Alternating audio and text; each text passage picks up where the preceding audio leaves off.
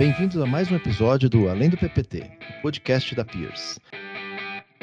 Eu sou Marcelo Chiramizo, Managing Director e host desse podcast. Hoje vamos falar sobre o mercado de seguros e como a tecnologia tem impactado sua evolução. Para o tema de hoje, estou aqui com convidados bem especiais. Denise Oliveira, CEO da Fit Insure, Vinícius Raical, Managing Director da Peers e Renata Roquette, Team Leader da Peers Consulting também. Bem-vindos, pessoal. Oi, pessoal, boa tarde. É, gostaria primeiro de agradecer todos que estejam aí nos ouvindo. Meu nome é Denise Oliveira, eu sou fundadora e CEO da Fit Insure. A Fit Insure é uma InsurTech, a primeira InsurTech as a service da América Latina, e atualmente a Fit Insure trabalha com seguros de linhas comerciais, que são seguros bastante específicos e diferentes dos seguros massificados. É, tenho aí quase 30 anos de experiência no mercado de tecnologia da informação. Fundamentei minha carreira em grandes consultorias, então trabalhei por algum tempo na IBM e depois disso na Ernest Young. É, me especializei no mercado financeiro, sempre no mercado financeiro, e aí no, nos dez últimos anos da minha carreira venho me dedicando ao mercado segurador. Legal, obrigado, Denise. Obrigado, Shira, mais uma vez por estar aqui com, com, com todo mundo, participando do, do nosso podcast. Um prazer estar aqui com vocês também, pessoal. Obrigada. Hoje o assunto vai, vai ser o mercado de seguros, mas essa inserção de tecnologia dentro desse mercado, né? E nesse movimento que vem acompanhado de evolução de processos, de transformações, enfim, de menos burocracia, de, de quebra de paradigmas aí no mercado, a tecnologia tem um papel super importante, assim como as empresas as ditas insurtechs que, que vêm para sacudir o mercado, vamos dizer assim, tá? Então, acho que abrindo essa discussão aqui para os nossos convidados, eu queria ouvir um pouco, vocês que estão vivenciando um pouco o dia a dia, seja na, na indústria de seguros, seja em tecnologia, seja em projetos aí na indústria de seguros, né? Como é que a, a tecnologia e a inovação é, entraram aí para abalar esse, esse ecossistema, né? De seguradoras, corretores e clientes. Aí acho que eu abriria primeiro espaço para a Denise falar um pouquinho sobre as soluções que a InsurTech tem aí para esse mercado. É, tecnologia é uma coisa engraçada porque é aquela coisa que não dá para desver, né? Então, uma vez que você viu que ela se impõe, é, é natural que haja um ciclo de evolução. Quando a gente fala particularmente do mercado segurador, é, é um mercado bastante peculiar, é, que também pode se chamar de um mercado de barreira, então você tem as grandes seguradoras já estabelecidas, você tem um modelo de comercialização de seguro também pré-estabelecido, e principalmente aqui no Brasil, com uma classe bastante presente, unida e forte, que é a classe dos corretores. É, e além disso, você tem o regulador ou até mesmo é, é, empresas que trabalham com resseguro, não, não é esse muito foco, mas o resseguro é o, é o seguro do seguro, né? É, Para quem aí que esteja nos ouvindo e não conheça muito. É, e aí, quando você junta todos esses componentes da tecnologia, é, você acaba tendo um nível de disrupção inicial, considerando que o mercado segurador ainda é bastante analógico. É, eu gosto bastante uh, de contar algumas histórias, né? Então, é, a gente teve a felicidade do primeiro cliente da Fit Insure, uh, fica fora do Brasil. É, é, uma corretora que fica em Londres, na Inglaterra, tem negócios no mundo inteiro e é uma corretora especializada em seguro de créditos, né? Então, a, que a gente popularmente chama de trade credit. É, e era um processo extremamente analógico, porque a gente está falando de um seguro específico e a gente está falando de um mercado que é o mercado inglês, que é bastante conservador. É, então, por exemplo, né, não sei se todo mundo aqui conhece o Lloyds of London, é, é o que hoje a gente tenta digitalizar, que a gente chama de marketplace. O Lloyds of London é um marketplace físico de comercialização de seguro e resseguro. É, e quando você vai ao Lloyds, uh, todas as grandes resseguradoras, seguradoras ou uh, uh, sindicatos do Lloyds estão presentes ali nas mesinhas, nas salinhas, é, e é uma comercialização de extremo relacionamento. Então, eu já vi a policy de alguns milhões de prêmio com post-it colado com a assinatura ali do underwriter para ir para frente. É, e qual foi o nosso desafio em todo esse contexto? Foi justamente entender que é muito além da tecnologia e que a gente precisa sentar com essas pessoas, entender como elas trabalham, que a gente precisa respeitar a curva de, de é, embarque mesmo de, de todo este processo numa plataforma digital. Por ser uma uh, InsurTech as a Service, a FitInsure tem todos os capabilities necessários para transformar qualquer empresa numa InsurTech. Então, a gente chega desde o início lá da oferta do produto, passa pelo processo de, de subscrição, cotação, é, emissão de documentos, né? Seguro ainda é um, um processo muito documental é, e é, toda a parte de pagamento, billing, collections, renovação e gestão de sinistros. É, e quando você olha tudo isso no âmbito digital, é uh, obviamente sem as especificidades, é muito simples sistematizar tudo isso e digitalizar tudo isso. Mas no contexto da forma que todo este mercado trabalha, é, é um processo muito mais, como eu costumo dizer, de change management do que de implantação de tecnologia em si. É, vem acontecendo uma revolução.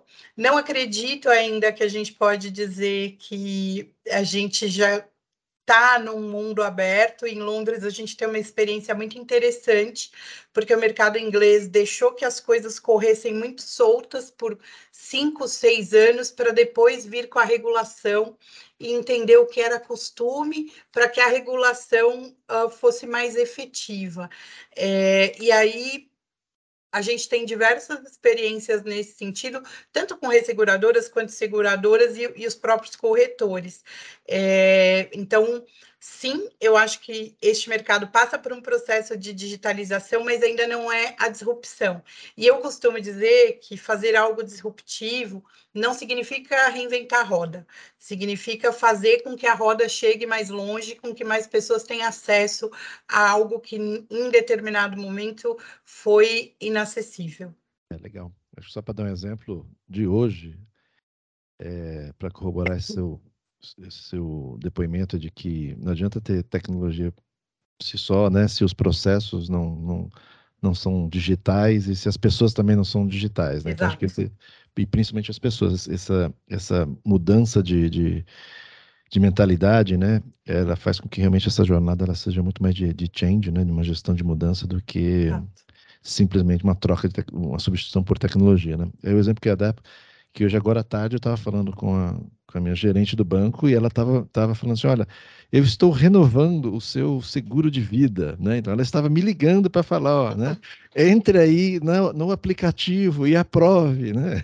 Exato. Enfim, e, e aí e, eu, e, e, e o seguro, ele, ele realmente ele é, um, ele é um mercado que está ainda distante desse no, nosso dia a dia, é, como é, é, por exemplo, o mercado de banking, né, que a gente hoje consulta saldo, faz pagamentos, enfim, é, faz investimentos ali tudo online, no aplicativo. O mercado de seguros está tá muito longe disso, né? E aí eu também tive que fazer uma consulta para mas eu, eu, queria fazer, acessar o meu um, um, um, benefício ali de assistência à residência, onde é que eu vejo isso? Para quem que eu tenho que ligar, né? Não, olha, eu vou te mandar. Ela falou assim: eu vou te mandar um e-mail. Te com... explicando como você liga na assistência, provavelmente. Exatamente, exatamente, exatamente. Então, assim, você vê realmente como, como, como a gente está tá realmente é, atrás né, do que a gente vê de vanguarda, principalmente nos processos digitais, que a gente já, hoje a gente já vivencia isso no mercado do, de do banking, banking e, e seguros, a gente está realmente bem. Mas bem atrás. Né? Marcelo, eu sou velha, né? E eu costumo fazer uma brincadeira, porque antes de vir para seguro, eu trabalhei muito com banking. É, eu liguei muita agência para Cisbacen, né? A primeira coisa que você precisava fazer é ativar a agência do Cisbacen. E quando você olha a tecnologia bancária, principalmente a brasileira, ela é extremamente fora da curva. Né? Em outros cenários mundiais, se você tivesse o nível tecnológico que você tem no Brasil, né? se o Brasil tivesse uma economia mais estável, com certeza a gente seria o primeiro mercado de banking do mundo. É, e isso tem estudos que comprovam, etc. Mas eu costumo dizer que o Open Banking é muito antigo. Né? Desde quando existe o Open Bank? O Open Bank existe, né? e por que, foi criado o Open Bank? É, obviamente, os meninos aqui não vão saber o que é isso, que muitos deles nunca ouviram falar a palavra cheque, mas quando você tinha clientes bancários, antigamente, na minha época, eles tinham muita dificuldade de levar a sua análise de crédito, portar a sua análise de crédito para outra instituição financeira. E aí, um belo dia, teve uma regulamentação que no seu talão de cheque vinha a seguinte informação: cliente bancário desde Aí nasceu o Open Banking. Qual que é a grande dicotomia? E aí já entrando num, outro tema, quando a gente fala de Open Insurance. Eu tive a oportunidade de trabalhar no mercado segurador por vários anos, com várias seguradoras de todo calibre, internacional, multinacional, nacional. É, e eu gosto de dar muito um exemplo, porque quando você fala de seguro automóvel, existe uma maturidade processual que a seguradora se forçou a ter, porque é muito volume, e se ela não amadurecesse nesse sentido, a própria SUSEP, a gente teria, sei lá, metade da cidade de São Paulo com prédio cheio de gente para fazer processo seguro. Então, a seguradora se forçou a amadurecer e a SUSEP também. Mas quando você fala de outros ramos, então, eu atuei algum tempo com seguro transporte. E a gente tinha que fazer uma coisa pra, pra, com a CNSEG que todas as seguradoras queriam, mas ninguém fazia, que era o Registro Nacional de Sinistro de Transporte. Era uma base de dados que precisava ser montada para que os sinistros, né, inclusive para que se criasse um histórico ali das transportadoras, das rotas e etc. A gente mandava para a CNSEG todo mês a base e tal existia uma dificuldade tão tremenda para constituir a base das seguradoras que operavam com seguro transporte, e esse dado nunca ficava público, mesmo que você estava no consórcio mandando dado todo mês bonitinho, a gente só queria fazer a consulta. Então, assim, existe uma dinâmica de mercado é, que ainda, processual, que ainda é imatura no sentido da troca de informação. Mas aí eu vou deixar esse tópico um pouco mais para frente, é, porque é o que eu falo, tecnologia é uma coisa que não dá para desver e, e, uma hora ela vai invadir. A gente né, trabalha para que essa invasão seja mais é, é, tranquila, né, smooth, que nem a gente é, costuma falar, o possível. E também não adianta nada, como eu costumo dizer, também não adianta nada você ter a tecnologia da NASA se for para ela ficar na prateleira.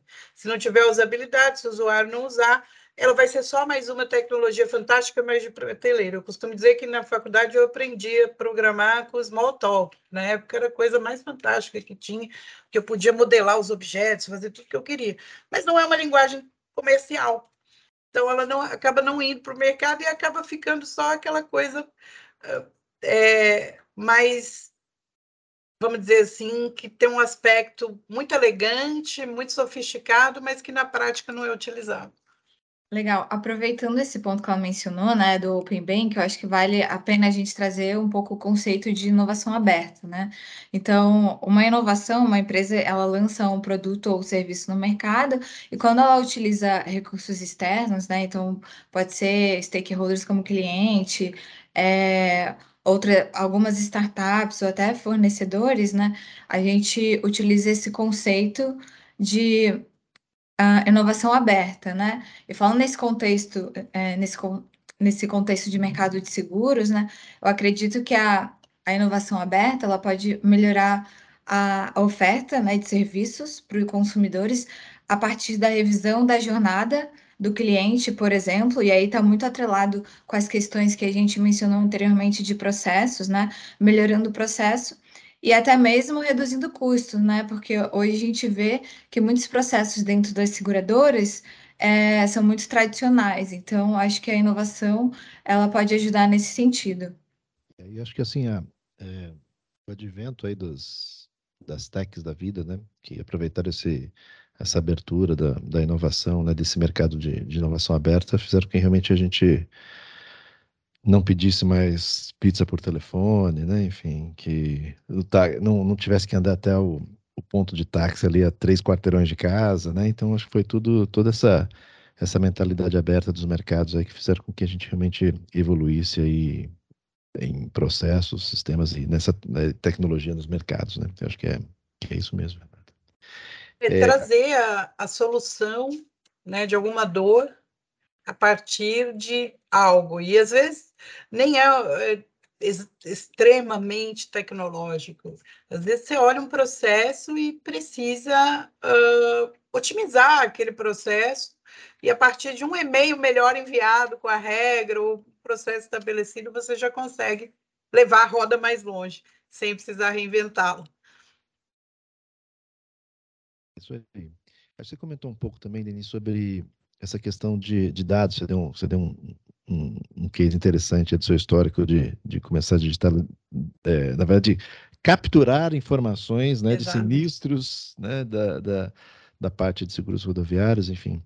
E acho que é, toda essa parte de digitalização, enfim, ela acaba gerando agora cada vez mais um, né, uma quantidade de dados aí que, que ficam na, sob a responsabilidade de várias empresas, né? Enfim, agora a gente entrando nesse mundo do, do aberto agora, né? Dos opens da vida, a gente ainda tem essa, essa, essa, esse desafio de, de trocas, né? É, e como é que vocês entendem que esse, esse volume crescente aí de dados, né, é, vão moldar o futuro aí da, da, da, indústria, né, de seguro especificamente? O que, a gente vai fazer com esse monte de dados aí no final das contas? A pessoa está falando de em gerar, no final das contas você, você começou esse movimento, mas agora cada vez mais a gente está falando de gerar mais informação e agora começar a trocar informações. Como, como é que isso vai mudar a indústria de seguros? É, eu vejo isso de uma forma extremamente positiva. Eu sou uma eterna otimista do OPIM. É, eu acho que tem alguns pontos importantes a serem definidos ainda, é, mas eu vejo com olhos muito benéficos, né? É, eu, eu costumo dizer, eu sou uma apaixonada por tecnologia. É, os algoritmos de inteligência artificial, eles foram inventados na década de 50 e eles não podiam ser ligados, né? Vamos fazer aquela boa saudação ao Alan Turing, que é um dos meus está é, é, sempre ali na minha cabeceira. É, e eles não podiam ser utilizados porque a gente não tinha algo que a gente costuma chamar de massa crítica. Né? Então, eles ficaram lá dormindo por 50 anos, até o advento dos smartphones, que foi justamente o que deu massa crítica para que isso pudesse ser ligado. Eles são baseados né, num conceito que a gente chama de rede neural, é, e esses conceitos de redes neurais, eles imitam o funcionamento do cérebro humano. Por que, que o cérebro humano roda? Né? Porque você recebe dado a partir da sua visão, do seu olfato, do seu tato, da, da sua audição e às vezes até mesmo da sua fala. É, e esse volume massivo de dado faz com que seja possível que o seu cérebro faça sinapses, aprenda e passe a, a, a projetar e entender, interagir com aquelas informações todas, transformando né, aqueles dados que você capta pelos seus sentidos em informação.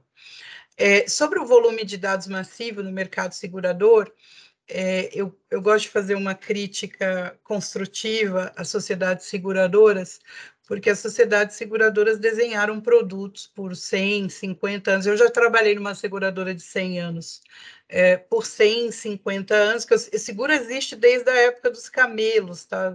A história do seguro nasceu para se fazer seguro do que os camelos transportavam e dos próprios camelos é, no, no, período do, de 1500, no século 15 e 16. É, e as sociedades seguradoras elas desenhavam produtos muito técnicos, desenham até hoje, uh, com base em propensão a risco, com a visão do passado, ou seja, de riscos que ocorreram, e com base na tec tecnicidade de previsão e prevenção àquele risco, para se firmar um contrato. Qual que é o problema disso e qual que é a crítica construtiva que eu faço? A seguradora, por 100 anos, desenhou um produto extremamente técnico, baseado no passado, chamou o seu representante de vendas, que é o corretor, e disse: Este é o meu produto, venda. Ela nunca uh, se preocupou em saber se aquele agente de vendas tinha um nicho ou um cliente que efetivamente precisava daquilo ou se ela ia resolver alguma dor daquele cliente com aquele produto. E seguro é muito complicado, né? Porque o marketing do seguro ele é um marketing baseado em algo não positivo. Então veja, você vai vender um seguro de vida para cobrir o quê? a ausência da vida, a incapacidade da vida. Você vai vender um seguro de automóvel para. Então, uh, é, é um mercado que se enraizou nessa cultura de faça um produto para o passado e tento vender para alguém que eu não sei se precisa. O que, que essa coleta toda de dados nos traz de bom, né? Aqui, por exemplo, na FIT, a gente já tem algoritmos de subscrição baseado em inteligência artificial. É, APIs que, que processam e tomam decisões parecidas com a que o subscritor tomaria, com base em comportamentos e ou dados uh, coletados, é, e isso nem chegou no produto ainda, vamos dizer assim, é, com base em comportamentos e dados coletados ou da jornada ou de algum processo de screening, que nem a gente chama aqui, ou da coleta na nossa própria base, de mining da nossa própria base. Então, o que, que essa entrada de dados permite? Primeiro, né, é, existe um outro conceito em tecnologia de dados chamado análise preditiva, que é quando você passa a fundamentar uma análise para prever mas com dados futuros e possibilidades futuras e não baseado no histórico. Além disso, saber o que este cliente precisa, estando ele integrado num universo digital, né? Você acabou de me dizer, olha, gerente do meu banco, o banco este que eu consulto saldo, faço aplicação, ela me ligou hoje para falar é, que ela estava renovando o meu seguro com certeza, se a seguradora tivesse os seus dados, é, as suas informações, su os seus vieses comportamentais, ou até mesmo seus comportamentos efetivos dentro desse universo digital, ela teria condição de oferecer a você algo muito próximo do que a gerente te ofereceu. Então, toda essa captura de dados eu vejo de uma forma muito positiva para que a gente possa levar produtos para pessoas que eu. E, e assim, teu caso é muito fora da curva. Por quê? Porque você tem um seguro. Né? Eu lido dioturnamente com produtos para pessoas que nem sabem que esse seguro existe. Ou quando tentam comprar este seguro, elas não conseguem cotar. Então, quando a gente for fazer teste AB, né, avaliação, pesquisa de campo para montar a FIT, nós fomos falar com pequenas e médias empresas para entender os tipos de produto de seguro que elas procuravam ou que elas precisavam. Não foi uma situação, né? A, a própria FIT, né? a nossa empresa passou por isso, mas a gente não achou uma situação, a gente achou várias que eventualmente empresas precisam de um determinado produto de seguro por participarem de RFP e etc. E elas vão às suas corretoras atuais, elas não conseguem receber a cotação. Então, assumindo-se que todas essas pessoas estejam disponíveis a ofertar os dados para que possam receber produtos melhores, eu entendo esse novo universo de coleta de informação como um divisor de águas na oferta que chega para o cliente final. Contando ainda a história da FIT, né? A gente nasceu em dezembro de 2019, em 2020, março, nós ganhamos uma RFP para atuar na Inglaterra. Nesta EFP, a Fit Insure era obrigada a ter um seguro de risco cibernético e um seguro de erros e omissões. A gente teve que dar uma postergada na entrega da pólice em quase oito meses, seis meses, porque nenhuma seguradora cota um CNPJ com menos de um ano. A gente conseguiu a cotação do CNPJ, mas porque eu passei a mão no telefone e liguei para o presidente da seguradora e falei: olha, você me conhece, trabalhei cinco anos com você, está aqui meu contrato. Se ele cancelar, eu recebo integral. Ah, eu preciso do seguro. Eu tenho as duas apólices até hoje, né? Mas a gente só conseguiu fazer porque a gente ligou só para o presidente da seguradora e aí veio a cotação e a assinatura da apólice.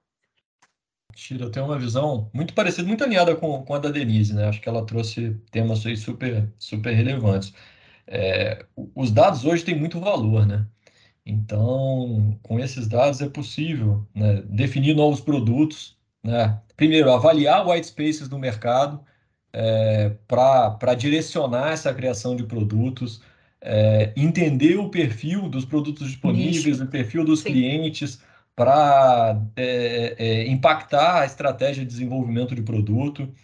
É possível personalizar, né, com os dados existentes, no, vamos dizer assim, no ecossistema de seguro e com outros, né? Hoje tem tanta informação relevante, é, se, uma, se, se, uma, com certeza já tem é, é, pensando nisso, né? Mas pensando no que é mais é, palatável para todo mundo, né? Que é o seguro de alto, é, se, o, se o usuário ele, ele tem algum incentivo para compartilhar a informação das áreas que ele circula, é, né, o quanto que ele se desloca, e isso tudo pode gerar um seguro mais personalizado. Você, você, você entende que o carro dele está sempre né, em lugares protegidos, se Exato. ele circula em áreas seguras, se ele anda pouco ou se ele anda muito, é, você vai gerar um produto é, é, personalizado para ele, Sim. né? Claro. E, e, e, as técnicas de dado é, também podem ser usadas, eu acho, muito para no, no, que a Denise também compartilhou, né? Da, da indústria ser ainda muito analógica. É, você pode ter processamentos de dados, né, utilizar técnicas aí não, não de, de ciência de dados, mas de engenharia de dados para automatizar, para simplificar os processos internos de back-office da, das seguradoras também, que são bastante é, time consuming, né, são caros hoje em é, dia. São densos e redundantes, enfim, é, é muito comum você ter o conferente do conferente do conferente. Gente? Mas tem.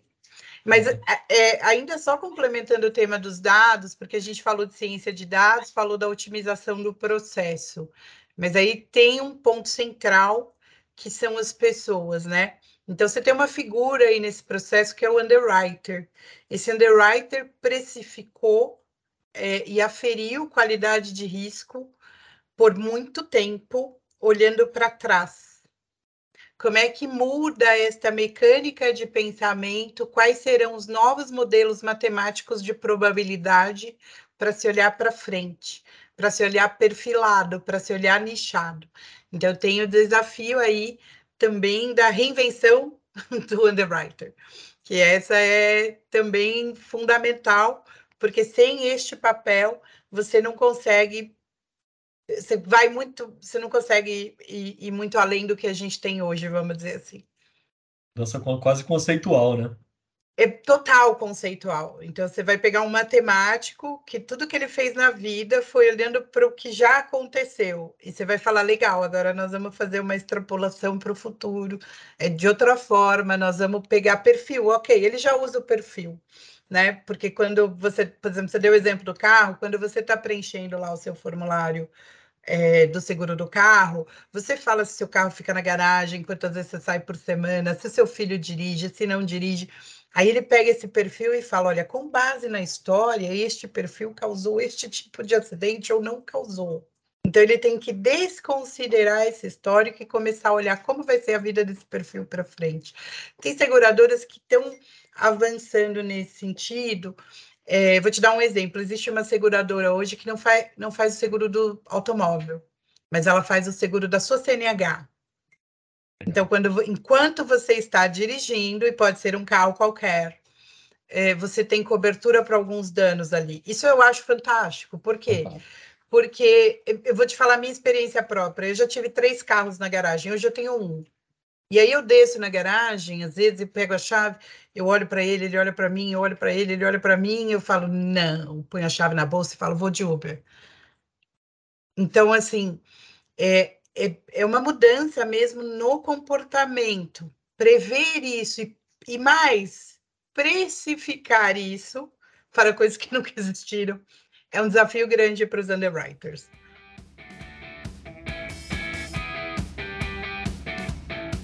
Essa foi a primeira parte de uma conversa sobre tecnologias no mercado de seguros com a Denise Oliveira, CEO da Fit Insure, e o Vinícius e a Renata da equipe da Pierce Consulting.